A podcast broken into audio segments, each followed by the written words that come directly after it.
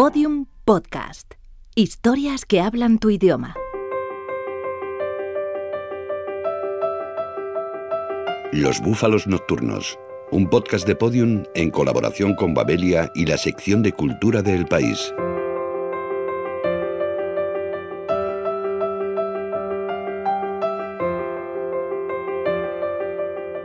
Este episodio sale al aire un 8 de marzo. En esta fecha conmemoramos la lucha de las mujeres por su participación en la sociedad en condiciones de igualdad y por su desarrollo íntegro como persona. Una lucha constante que nunca se acaba y que busca la justicia en todos los ámbitos sociales.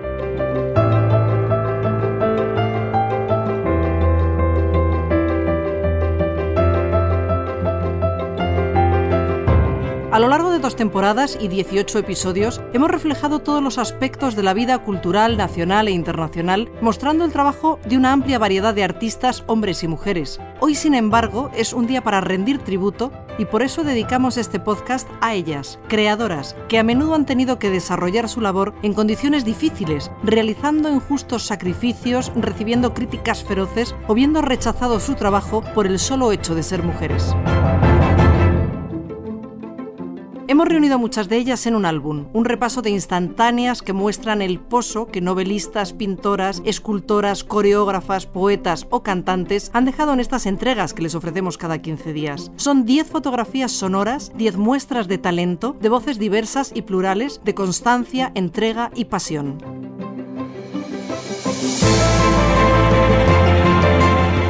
La mujer que se arriesga con la pluma es considerada una criatura presuntuosa y ninguna virtud redime esa falta. Nos dicen que equivocamos sexo y camino. Buena crianza, moda, baile, vestido, juegos son los logros que debemos desear. Escribir, leer, pensar o inquirir empañaría nuestra belleza y agotaría nuestro tiempo, interrumpiendo las conquistas de nuestra madurez, mientras que el deslucido manejo de una casa servil es para algunos nuestro uso y empleo máximos. Virginia Woolf, una habitación propia.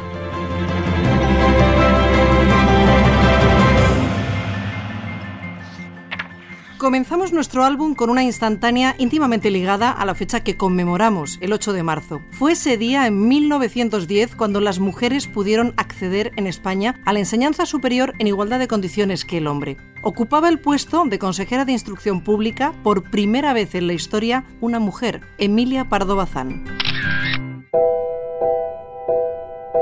Todas las mujeres conciben ideas, pero no todas conciben hijos. El ser humano no es un árbol frutal que solo se cultive por la cosecha. Emilia Pardo Bazán es una de las figuras más importantes de la narrativa española, no solo por su abundante producción literaria, sino también por su titánica lucha por alzar su voz en un mundo de hombres, la España del 19, donde las mujeres eran sistemáticamente ignoradas y despreciadas. Al contrario que las jóvenes aristócratas de la época, rechazó limitarse al aprendizaje de la música y la economía doméstica. Según nos cuenta la escritora Ana Martos, continuó sus estudios de humanidades de forma autodidacta, ya que el ingreso a la universidad le estaba vedado por su condición femenina. Requirió el apoyo o el consejo de intelectuales, pero el día que Emilia aprendió y ya fue capaz de moverse y de funcionar sin necesidad de pedir sopitas a los demás, eso no se lo perdonaron, no le consintieron que ella dejara de ser alumna y se convirtiera en autónoma. Como señala Noelia Adánez, autora del monólogo teatral Emilia, logró tres hitos de suma importancia. Ser la primera mujer en ocupar una cátedra en la Universidad de Madrid, en presidir la sección de literatura del Ateneo y en ser nombrada consejera de instrucción pública. Se le resistió la Academia de la Lengua. Se declaró candidata perpetua a ingresar en la Academia. Y además era una polémica que le gustaba revivir cada tanto tiempo, porque así también se ponía de actualidad. En 1882 comienza a publicar en el periódico La Época una serie de artículos sobre el naturalismo, que más tarde serían recopilados en el volumen La cuestión palpitante. Muchos intelectuales acusaron a Emilia Pardo Bazán de plagio, atribuyendo la obra a un hombre y los textos fueron tachados de indecentes, pornográficos y anticatólicos. Hay que tener mucho arrojo, mucha prestancia y mucha fortaleza psicológica para soportar este tipo de insultos que te desacrediten públicamente en una época en la que además las mujeres están confinadas al ámbito de lo privado. Su interés por el naturalismo alcanzó el cenit con la novela que la consagraría, Los Pazos de Ulloa. Pero la Parda Bazán siguió publicando, adentrándose en movimientos literarios como el simbolismo y espiritualismo, escribiendo ensayos, teatro, artículos de prensa y libros de viajes. Se atrevió incluso a editar una revista de pensamiento social y político totalmente escrita y financiada por ella. Mantuvo su carrera contra viento y marea, alzándose por encima de las críticas y los prejuicios por ser mujer. Estaba casi siempre fuera de lugar. Lo interesante es que ella reivindicaba esa excentricidad y eso precisamente es lo que la humaniza y es lo que dota a este personaje de ternura. Reñida está la discreción con la verdad, como que la verdad es a menudo la indiscreción misma.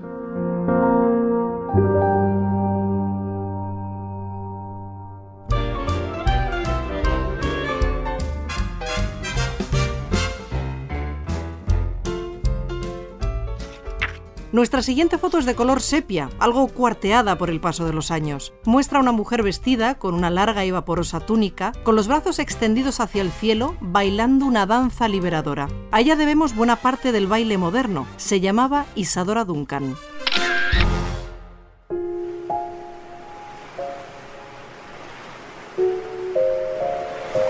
Nací a la orilla del mar. Mi primera idea del movimiento y de la danza me ha venido seguramente del ritmo de las olas.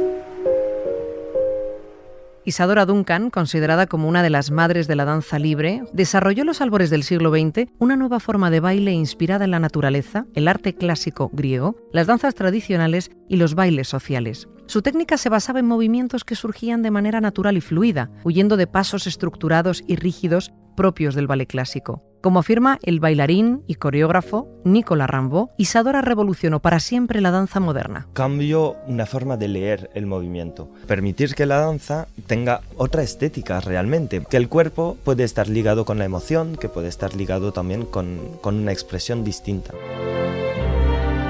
Con 23 años, Isadora Duncan convenció a su familia para trasladarse desde Nueva York a Inglaterra, donde siguió explorando los nuevos cauces de expresión coreográfica que había empezado a poner en práctica en los Estados Unidos. Londres y más tarde París acogieron con entusiasmo su forma de entender la danza personal y revolucionaria y, según el crítico Roger Salas, con un fuerte componente político. Lo que hace ella es posicionarse políticamente y utilizar, vehicular a través de la danza sus reivindicaciones. Su éxito en Europa la llevó de gira por los mejores teatros del continente, viajes que aprovechó para estudiar todo tipo de referentes artísticos y filosóficos. Sin embargo, esa inquietud vital y cultural no desembocó en la construcción de un método normativo. En realidad ya no creo escuela como tal. Como toda persona autodidáctica era bastante caótica y sin una sistemática es imposible crear una escolástica. A lo largo de su vida, Isadora fundó varias escuelas de danza, algunas para niñas con problemas económicos. De ellas salieron seis jóvenes bailarinas, a quienes el poeta francés Fernand Dubois bautizó como las Isadorables. Isadora fue una mujer sin ataduras, que hizo apología del amor libre con hombres y mujeres sin ningún tipo de prejuicio. Decidió ser madre soltera, pero sus dos pequeños fallecieron en un desafortunado accidente de coche, lo que la desestabilizó profundamente y la apartó por un tiempo de los escenarios. Al regresar a ellos, sin embargo, el éxito le dio la espalda. Arruinada y sin el favor del público, se refugió en Niza, donde escribió su autobiografía y comenzó El arte de la danza, libro que dejó inacabado cuando el 14 de septiembre de 1927, a los 50 años, se subió en el automóvil de un joven amante, el largo chal rojo que llevaba al cuello se enredó en las ruedas traseras del coche, estrangulándola.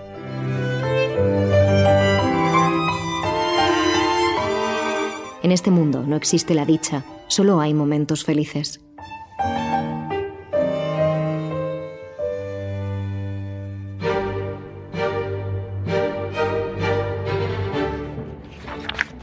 El imaginario colectivo representa al pintor como un hombre frente al lienzo sosteniendo una paleta y un pincel. La mujer queda excluida de esa imagen, un error que por fortuna empieza a corregirse. A ellas, a las mujeres pintoras, dedicamos nuestra siguiente lámina.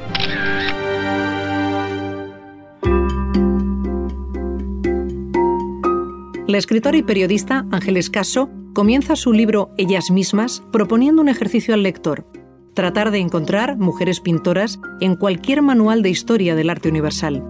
El resultado es descorazonador, apenas hay. Sus nombres han quedado enterrados, ignorados, olvidados. Tiene que ver con un discurso muy patriarcal y a veces incluso muy misógino que se elabora en el siglo XIX sin pararse a reconocer que también hubo muchas pintoras de primer nivel. Por suerte, el siglo XX trajo consigo la conquista de derechos y la lucha por la equiparación profesional de las mujeres. Sin embargo, y como señala la artista y vicepresidenta de la Asociación de Mujeres en las Artes Visuales, Marisa González, la igualdad sigue sin llegar al arte contemporáneo. En 2016 hemos hecho un estudio desde nuestra asociación MAF sobre el porcentaje de mujeres en la feria de arco. Un 4% de mujeres en arco. ¿Por qué en pleno siglo XXI las mujeres siguen relegadas a un papel testimonial en el arte contemporáneo? Mila Abadía, directora de la iniciativa Mujeres Mirando a Mujeres, reflexiona sobre esta discriminación. Yo no sé si es que sociopolíticamente no interesamos, no, no interesa que la mujer combativa, que la mujer reivindicativa tome determinadas posiciones, no sea que trastoquemos mucho la sociedad. Supongo que interesa seguir pagándonos determinados salarios, siempre más bajos. Interesa que tengamos cada vez menos poder y parece ser en lo que estamos, ¿no? Aunque hoy nos parezca difícil de creer, hubo épocas pasadas donde las mujeres artistas fueron reconocidas y valoradas. Y hay un momento extraordinario que es el siglo XVIII. Es un siglo en el que hay muchísimas pintoras en toda Europa. Tengo la sensación de que se pusieron de moda porque desde Finlandia hasta Italia, España, Europa parece llena de mujeres con grandes carreras artísticas en ese momento. Gracias a algunos estudios e investigaciones, un buen número de artistas están siendo rescatadas del olvido. Desde los años 70 fundamentalmente se empezaron a hacer investigaciones de género, rastrear los nombres semiperdidos de algunas pintoras de las que había noticia. En estos 40 años se han redescubierto a muchas grandes maestras de la pintura. El camino por la igualdad en el arte no ha hecho más que empezar. Lejos de ser liso y asfaltado, está repleto de baches, piedras y barreras. Obstáculos que a veces parecen infranqueables, pero que siempre pueden y deben superarse. Hay que seguir peleando para llegar a donde nos corresponde, para llegar a donde debemos estar, en el arte y en todos los aspectos de la vida.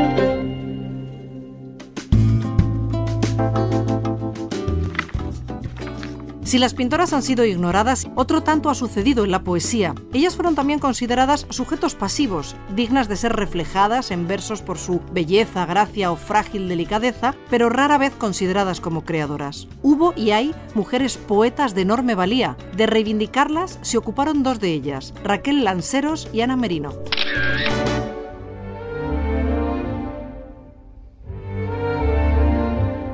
Las mujeres han recibido un trato injusto en la literatura a lo largo de los siglos, que solo ahora comienza a corregirse. Pocos son los nombres de escritoras que han llegado a nuestros días, no porque no existieran o su calidad literaria no estuviera a la altura, sino por evidentes razones sociales y de dominación masculina en los ámbitos culturales, como destaca Raquel Lanceros. Ha habido muchas mujeres que con una obra igual de meritoria que sus compañeros varones han tenido que luchar mucho más por poder trasladar su obra al público Por fortuna, hoy día el debate de género en la literatura está encima de la mesa, aunque con frecuencia sigue siendo mal interpretado como una reivindicación excluyente, una especie de ajuste de cuentas histórico que, según Ana Merino, poco tiene que ver con la realidad. Hay a veces una confusión con lo que significa el debate de género. Es recuperar una mirada, es ampliar, es vertir nuevo conocimiento para construir. No pretende enfrentar o excluir, sino pretende que la biblioteca se ensanche.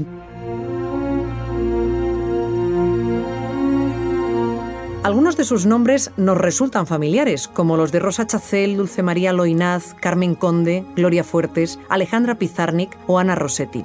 Otros, en cambio, necesitan de una urgente reivindicación, como Julia de Burgos, Concha Zardoya o Delmira Agustini. No te amaba, no te amo. Bien sé que no, que no, que es la luz, es la hora, la tarde de verano. Lo sé, pero te amo. Te amo esta tarde, hoy, como te amé otras tardes. Desesperadamente, con ciego amor, con ira, con tristísima ciencia, más allá de deseos o ilusiones o esperas, y esperando no obstante, esperándote, viendo que venías por fin, que llegabas de paso. La lista de poetas a descubrir y a recuperar es apabullante, no solo en España y Latinoamérica. Mujeres con trayectorias deslumbrantes, valientes y luchadoras que abrieron caminos aún por recorrer. Como Idea Vilariño, la gran poeta uruguaya, de quien nos hablan Leila Guerriero y Juan Cruz. Era una mujer sumamente compleja, con un carácter fuertísimo, con convicciones políticas casi a la par en términos de prioridades que su poesía, una mujer sumamente apasionada por la naturaleza humana, ¿no? Y creo que muy entregada también a la escritura de su poesía. Era un personaje muy atípico para la época. El cuerpo tiene que ver muchísimo con el alma de David Vilariño, lo que le pasó desde su juventud, no solo el asma, sino el eczema y qué importantes son las palabras. Ella dice que le gusta conocer los movimientos rítmicos de la poesía, trabajar sobre eso. Eso no significa solo literatura, eso significa respiración.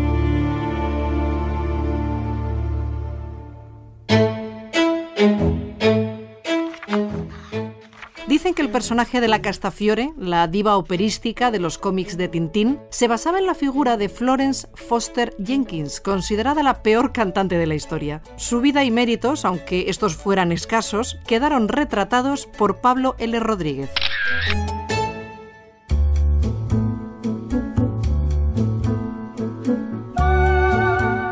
Cada poco tiempo la figura excéntrica y musicalmente abominable de la diva Florence Foster Jenkins se pone de actualidad. Aunque fue considerada la peor cantante del mundo, o precisamente por eso, desde los 90 ha sido objeto de varias obras teatrales, como Souvenir de Stephen Temperley en Broadway en 2005, un detallado documental, e incluso dos monografías que han aparecido en los últimos meses, una de las cuales ha sido utilizada para elaborar el guion de la película sobre su biografía, dirigida por Stephen Frears y protagonizada por Meryl Streep.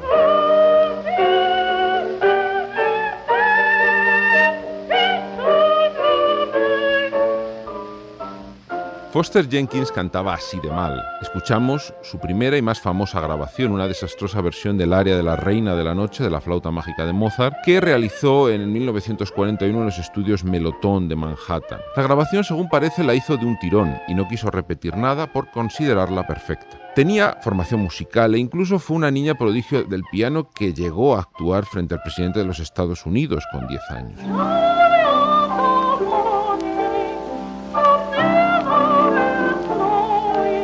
En 1909 le pasaron tres cosas decisivas. Se murió su padre y heredó su fortuna. Conoció a un actor inglés de origen aristocrático, St. Clair Bayfield, y se convirtió en su agente y también en su marido, aunque realmente nunca llegaron a casarse oficialmente. Y la tercera cosa es que se instaló en Nueva York decidida a convertirse en cantante. Comenzó entonces a financiar clubes sociales o fundó el suyo propio, el Club Verdi, y estudió canto con algunas de las estrellas del Metropolitan. La película de Friars se centra en la parte final de su vida, cuando decidió dar el salto desde los confortables recitales privados a la dimensión pública de las grabaciones, emisiones radiofónicas que culminaron el 25 de octubre de 1944 con un recital en el mítico Carnegie Hall de Nueva York, donde fue acompañada por el pianista y compositor Cosme McMoon.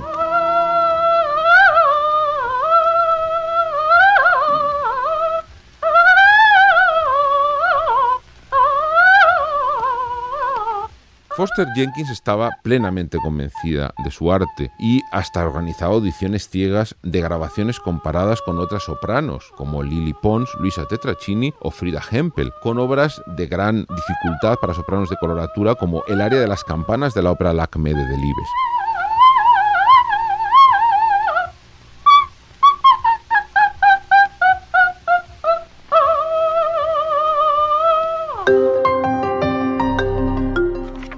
Fascinante es la obra de una de las creadoras más inclasificables de la escultura contemporánea, Louise Bourgeois. De su obra nos ocupamos en nuestro primer episodio, adentrándonos en un apasionante viaje al interior de una mente torturada y única.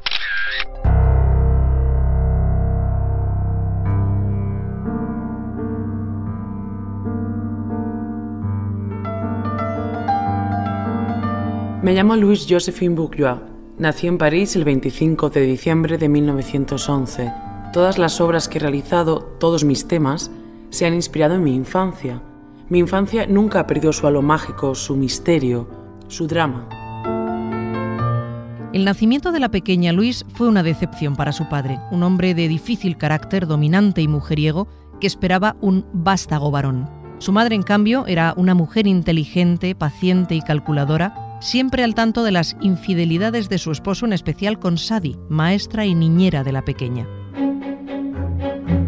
Esa infancia, a caballo entre un padre ausente y hostil y una madre cariñosa y comprensiva, marcó por siempre el carácter de Luis y conformó la madeja de miedos e inseguridades que, como señala el periodista Borja Hermoso, reflejó en una obra vertebrada en torno a un tema dominante. El dolor, ¿no? Y ese dolor viene de un hilo autobiográfico. Toda la obra, sobre todo escultura de Luis Bourgeois, es un autorretrato cruel y muy eficaz de lo que fue su vida y sobre todo su infancia y adolescencia.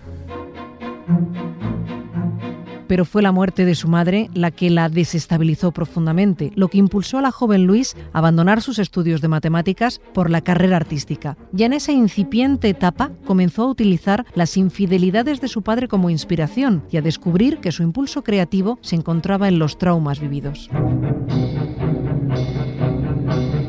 Frecuenta artistas como Rothko, de Kooning o Pollock y comienza a enseñar sus esculturas en sucesivas muestras individuales. Sin embargo, no abandona la pintura, como lo atestigua su serie Femme Maison, en la que plasma figuras femeninas cuyas cabezas son reemplazadas por casas. En ellas explora la relación de la mujer y el hogar, dejando los cuerpos en el mundo exterior y sus mentes en el ámbito doméstico. Ya septuagenaria, produce sus célebres cells, jaulas que contienen esculturas y elementos arquitectónicos diversos, como puertas, ventanas, escaleras o telas metálicas. Las celdas son autorretratos, tratan del miedo y no son más que cauces de, yo creo, de, de, de expresión de lo mal que lo pasó y de todo el, el mal que sentía por su padre. Pero no es hasta los años 90 cuando Bourgeois comienza a producir sus célebres y gigantescas arañas, las Maman. Existen seis réplicas de estas arañas, una de ellas en el exterior del Museo Guggenheim de Bilbao. Es el mundo de Louis Bourgeois, un viaje turbador por el miedo, la soledad y la angustia. El espacio no existe, es solo una metáfora de la estructura de nuestra existencia.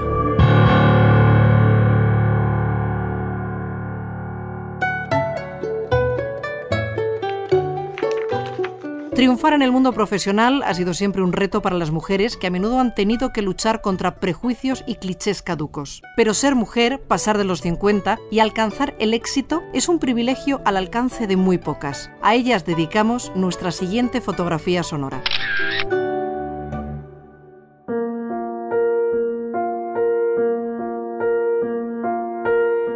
La crítica las aclama y sus obras venden miles de ejemplares. Son Angélica Schroffdorf, Lucía Berlin y Elena Ferrante, mujeres cuyo éxito masivo llegó a partir de la madurez y que cuentan con una legión de seguidores subyugados por sus historias cotidianas, en algunos casos autobiográficas, como apunta la periodista y editora de la tribu de Frida, Carmen García de la Cueva. Cuentan la maternidad desde un punto de vista distinto, poco habitual, ¿no? al que solemos ver eh, en los libros, pero yo creo que las tres, de alguna forma, las tres intentan narrar su propia vida, tomando la realidad y seleccionándola con cierta vocación artística.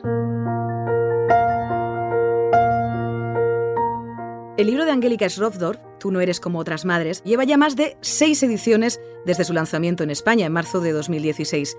Se trata de un relato real, basado en las vivencias de la propia escritora, como señala la editora de Rata Naturae, Irene Antón. Evidentemente se llama Tú no eres como otras madres y habla de su madre, pero claro, lo, habla de su madre desde lo que ella ha vivido como hija y lo que ha descubierto después de su madre.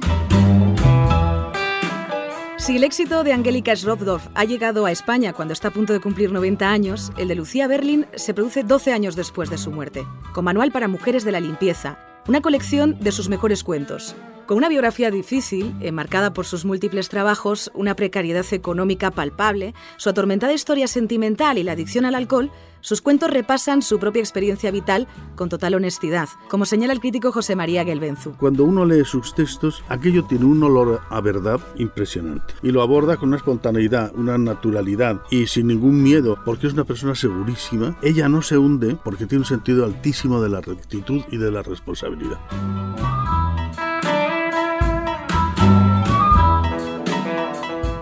La obra de Lucía Berlin, gran observadora de la realidad que le rodeaba y con un afinado sentido del humor, ha sido a menudo comparada con la de Raymond Carver por sus relatos duros, sucios y realistas, algo que ella misma reconocía. El caso de Elena Ferrante es sumamente peculiar. Es autora de la saga Dos Amigas, compuesta por cuatro novelas que narran la historia de dos mujeres y su entorno en un barrio napolitano. Ferrante es una persona que construye un mundo y una historia y unos personajes, y una vez que los construye y de una manera muy compleja, interrelacionándolos entre sí y con una historia que se desarrolla a partir de años y años, ahí es donde entra ella. En ese sentido es el lado opuesto en literatura, en construcción literaria, en construcción de historias de eh, Lucía Berlos. Angélica Srovdor, Lucía Berlin y Elena Ferrante, tres mujeres cuyas obras se han convertido en bestsellers ya en su madurez. Cronistas de la cotidianidad, de universos claramente biográficos y con un marcado carácter feminista. Escritoras en un mundo predominantemente masculino, con obras ricas, complejas y apasionantes a las que, por fin, se hace justicia.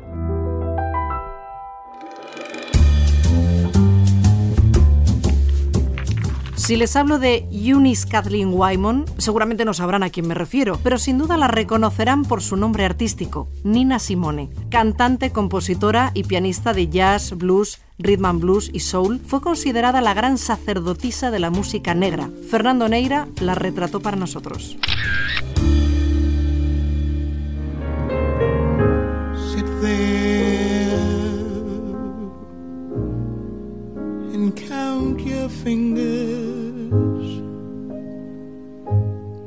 Nina Simone sigue siendo probablemente a estas alturas una de las voces más características, más identificativas y con más temperamento del siglo XX. Little Girl Blue se grabó en Nueva York en diciembre del 57 e incluía algunos elementos muy atractivos, sobre todo su tristeza conmovedora, que es muy característica de su manera de actuar.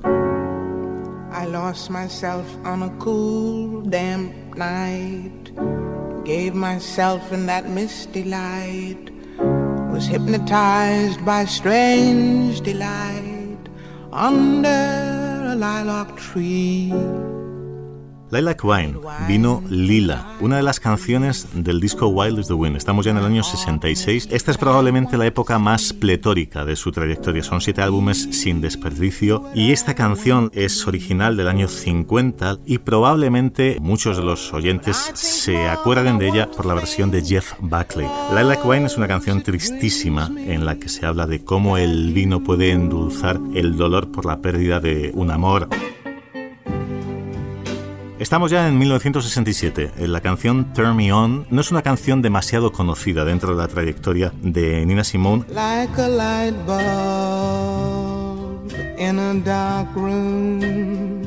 La hemos escogido porque me parecía que incluía un elemento muy atractivo, la sensualidad serena. Es a la vez cálida pero pausada.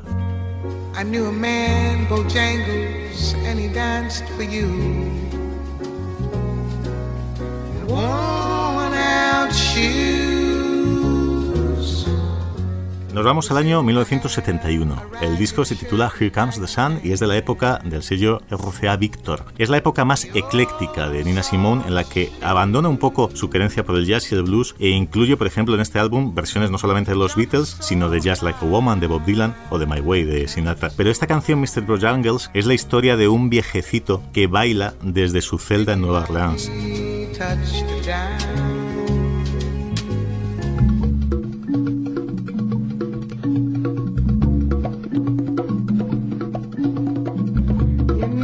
talking about a dirty, dirty old man. Vamos a terminar en el año 74, disco It Is Finished. Es una grabación en directo. Supone además el final de su trayectoria básica y fundamental en términos musicales, porque a partir de ahí Nina Simone entra en una fase bastante más turbulenta, tanto en lo profesional como en lo personal. Esta canción fue conocida en la versión de Ike y Tina Turner y se titula Funkier Than a Mosquito's Twitter. Es una canción absolutamente cáustica, provocadora, muestra a la Nina Simone más rabietada y más demoledora.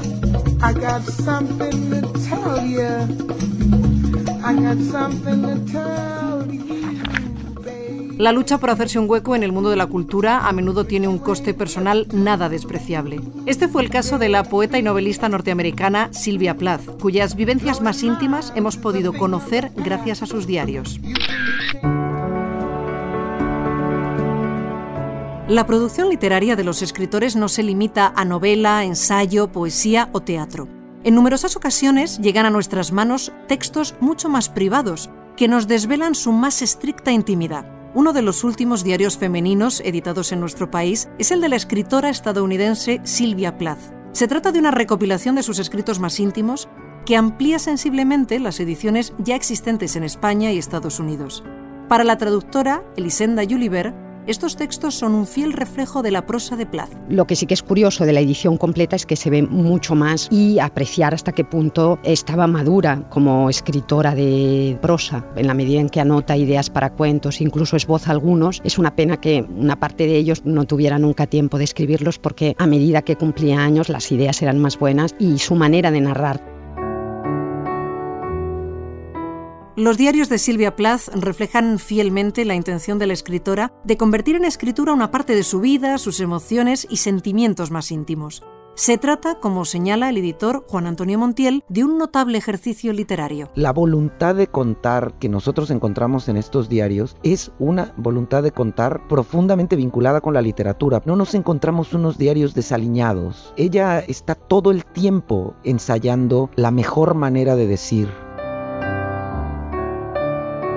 Silvia Plath volcó toda su vida en estos escritos, pero lejos de convertirse en un rutinario registro de acontecimientos, fue configurándolos como un esforzado ejercicio de estilo que el lector actual puede reconocer y disfrutar. Para Anna Caballé, los diarios de Silvia Plath reflejan fielmente la dicotomía en la que se movió la escritora a lo largo de su vida, un difícil equilibrio entre el éxito profesional y la vida privada. Ella quiere ser una mujer como las demás, quiere tener una pareja, quiere tener una vida sexual, una vida privada satisfactoria y por otra parte tiene una gran ambición como escritora. Entonces su diario revela esa dicotomía ¿no? y el carácter dramático que a medida que pasa el tiempo va adquiriendo esa dicotomía. No puede alcanzar sus propias expectativas en los dos ámbitos en los que se lo propone. Los diarios en general y los de Silvia Plath en particular nos permiten acercarnos a la personalidad del autor, intuir sus angustias, sus motivaciones, las constantes de su obra y su trayectoria vital, que en el caso de Silvia Plath terminó tristemente en suicidio. No creo que sea difícil dar con lo que la llevó a, la muerte, una gran exigencia frente a uno mismo, un deseo de ser mejor que termina siendo doloroso, una predisposición también a la tristeza y una situación concreta muy complicada.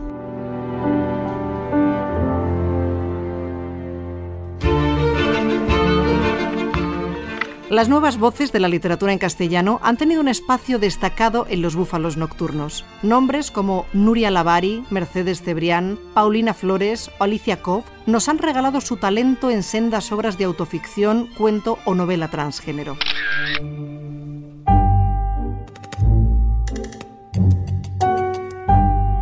El mercado editorial está viviendo el auge de una nueva narrativa en la que los géneros se difuminan y la frontera entre la ficción y la no ficción se vuelve permeable. Es la literatura transgénero, en la que tiene cabida la mezcla de elementos ficticios con crónicas de la realidad o la llamada autoficción, un cruce entre el relato real de la vida del autor con experiencias ficticias vividas por este, hasta ejercer una poderosa atracción en el público contemporáneo, como señala la escritora Mercedes Cebrián. Sí es cierto que hay una fascinación con el testimonio, ¿no? El pacto autobiográfico. Ese narrador te está diciendo, esto me ha ocurrido a mí. Y eso engancha de una manera similar a la que pueden enganchar las revistas del corazón. El punto de inflexión de la literatura transgénero se produce con la aparición en los años 60 del nuevo periodismo, con su constante cruce entre la realidad y la ficción. Esta dependencia de la realidad a veces supone para el autor un corsé del que es difícil escapar. Nuria Lavari, que acaba de publicar su novela Cosas que brillan cuando están rotas, nos habla sobre esta dificultad. Yo sí he notado una falta de libertad tremenda porque efectivamente tienes que medir todo lo que dices tiene que ser verdad, llegar al menos a un relato objetivo de lo que pasó y eso usarlo como correlato, porque tampoco yo quería contar esto es lo que pasó para la mayoría, yo estaba contando otra historia. Escribir un primer libro requiere un duro y esforzado trabajo. Verlo publicado ya es otra cuestión y conseguir el éxito con esa primera obra casi milagroso.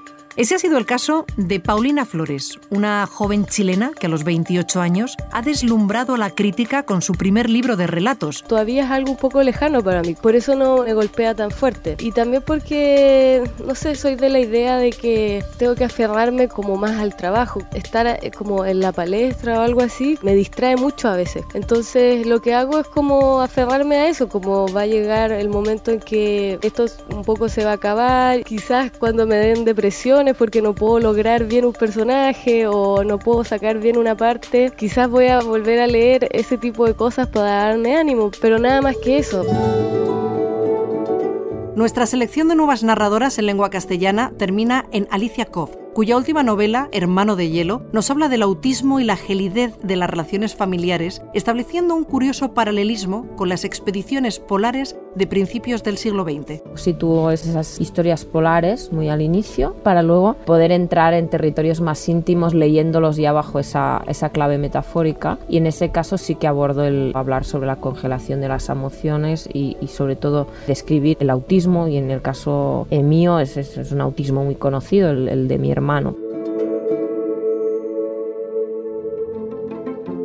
Mujeres del ayer, del presente y del futuro. Mujeres con discurso propio, con voces únicas y personales. Visiones diferentes de la vida, pero complementarias y necesarias. Mujeres a tener en cuenta, parte del legado cultural de nuestra gran tradición artística. Porque el nosotros nos incluye a todos, en igualdad de condiciones, a ellos y a ellas. Si vivimos aproximadamente otro siglo y si cada una de nosotras tiene 500 libras al año y una habitación propia, si nos hemos acostumbrado a la libertad y tenemos el valor de escribir exactamente lo que pensamos, si nos enfrentamos con el hecho de que no tenemos ningún brazo al que aferrarnos, sino que estamos solas, entonces llegará la oportunidad. Llegará si trabajamos por ella y hacer ese trabajo, aun en la pobreza y en la oscuridad, merece la pena.